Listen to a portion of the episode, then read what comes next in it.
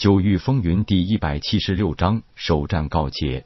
剑修好像也需要用剑才能打败对手吧？你只用嘴，难道也能把我说的败下去吗？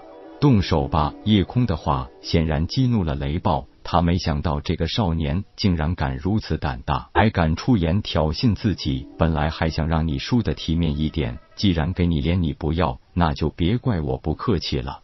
摇摇头，夜空道：“废话真是太多，怪不得你脸皮这么厚，难道就是一直有人在给你脸吗？”丹火宗宗主黄刚脸色微沉道：“作为一名天赋奇佳的丹师，这夜空怎么一反常态？”此刻不冷静的去面对对手，还要故意惹怒对方，这不是找死吗？盖宗宗主吴道笑道：“黄宗主，你是一心醉心丹道，悟道却是不甚了了。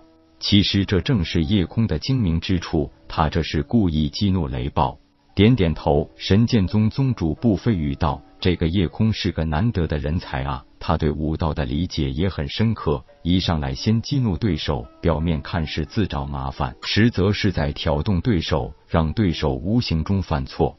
高手对决，心态很重要，单就这一点，我这个不成器的弟子已经落了下乘。不过境界上的差异毕竟在那里。如果这个夜空有灵海境中期的修为，恐怕雷暴是必输无疑了。就在台上台下的议论中，夜空和雷暴已经动手了。剑修的特色就是一直不把提升修为当成重点，而是完全专注于对剑的使用，更多时候甚至忽略了修为的存在。雷暴能在专注于剑修的同时，在年仅十九岁就达到灵海境中期修为。这可以说是剑修中的精英。剑修出招主张以快制慢，以攻代守，只要出手不分胜负，是绝对不会临时收手的。所以跟一名剑修过招也是十分危险的行为。但是当夜空出手的那一瞬间，全场都愣住了。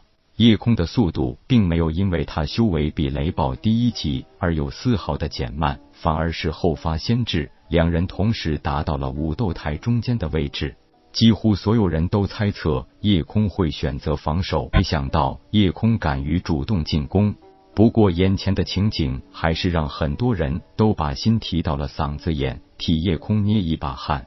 因为雷暴手里的剑已经准确无误的刺入了夜空的胸膛。不过雷暴脸上的那一丝喜悦很快就消失了。因为包括他自己在内，所有观众也发现了这个问题。他刺中的并不是夜空本人，而是由于夜空速度太快，在雷暴面前留下的一道残影。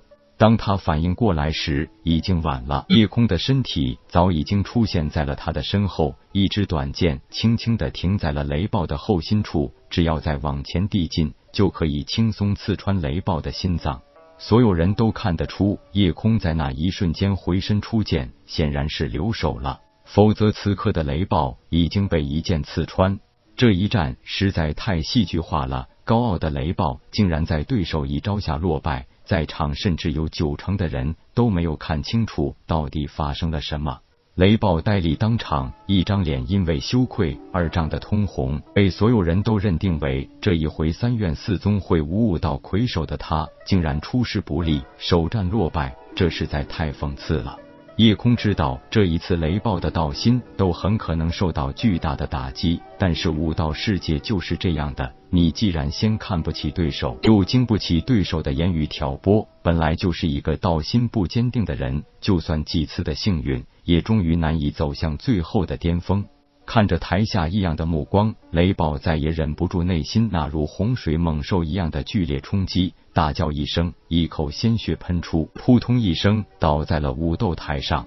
梅三思立即吩咐宗门弟子将雷暴抬出武斗台，并且极不情愿的宣布第一场神风问道院夜空获胜。没有理会台下的欢呼，看了看被抬走的雷暴，夜空露出一丝惋惜，没有继续留在台上挑战他人，而是直接走到台下盘坐恢复气息。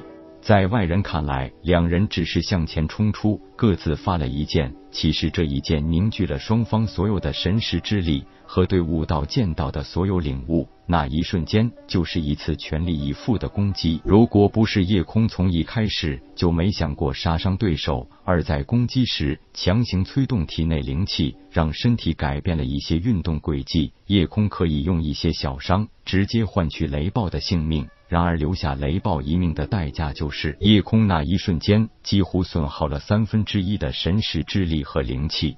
作为主席台上的几个灵海境后期强者，当然也看得出夜空在这一击后受到的损伤。这种宁可让自己损耗巨大，而没有直接夺取对手性命的举动，让这些清玄大陆的最强者内心很受触动。尤其是步飞羽夜空，这是放过了自己心爱弟子的一条性命啊！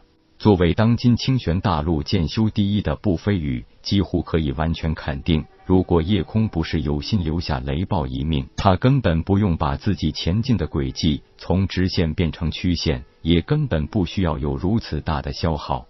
妖孽，甚至妖孽都不足以形容这个少年的天赋。这绝对是风华绝代、万年都难遇的武道奇才。第二个上台的是盖宗弟子，看了坐在台下闭目打坐的夜空一眼，他当然不愿意顶上一个趁人之危的帽子来挑战夜空，当即选择了一名神剑宗弟子进行比斗。这个神剑宗弟子是五号选手，被点到名字，立即纵身上台，因为雷暴重伤不能再战，直接退出了比赛。这让其他人对夜空也有些更新的认识。最有希望夺魁的人败在夜空手里，而且很多人自认夜空那一剑自己根本挡不住。武斗台上打打停停，没有一个人选择一战接一战的连续对打，都是在轮到自己后随便选择一个对手过招。因为夜空和雷暴的第一战太简单，也太惊险，让场上的气氛有些压抑。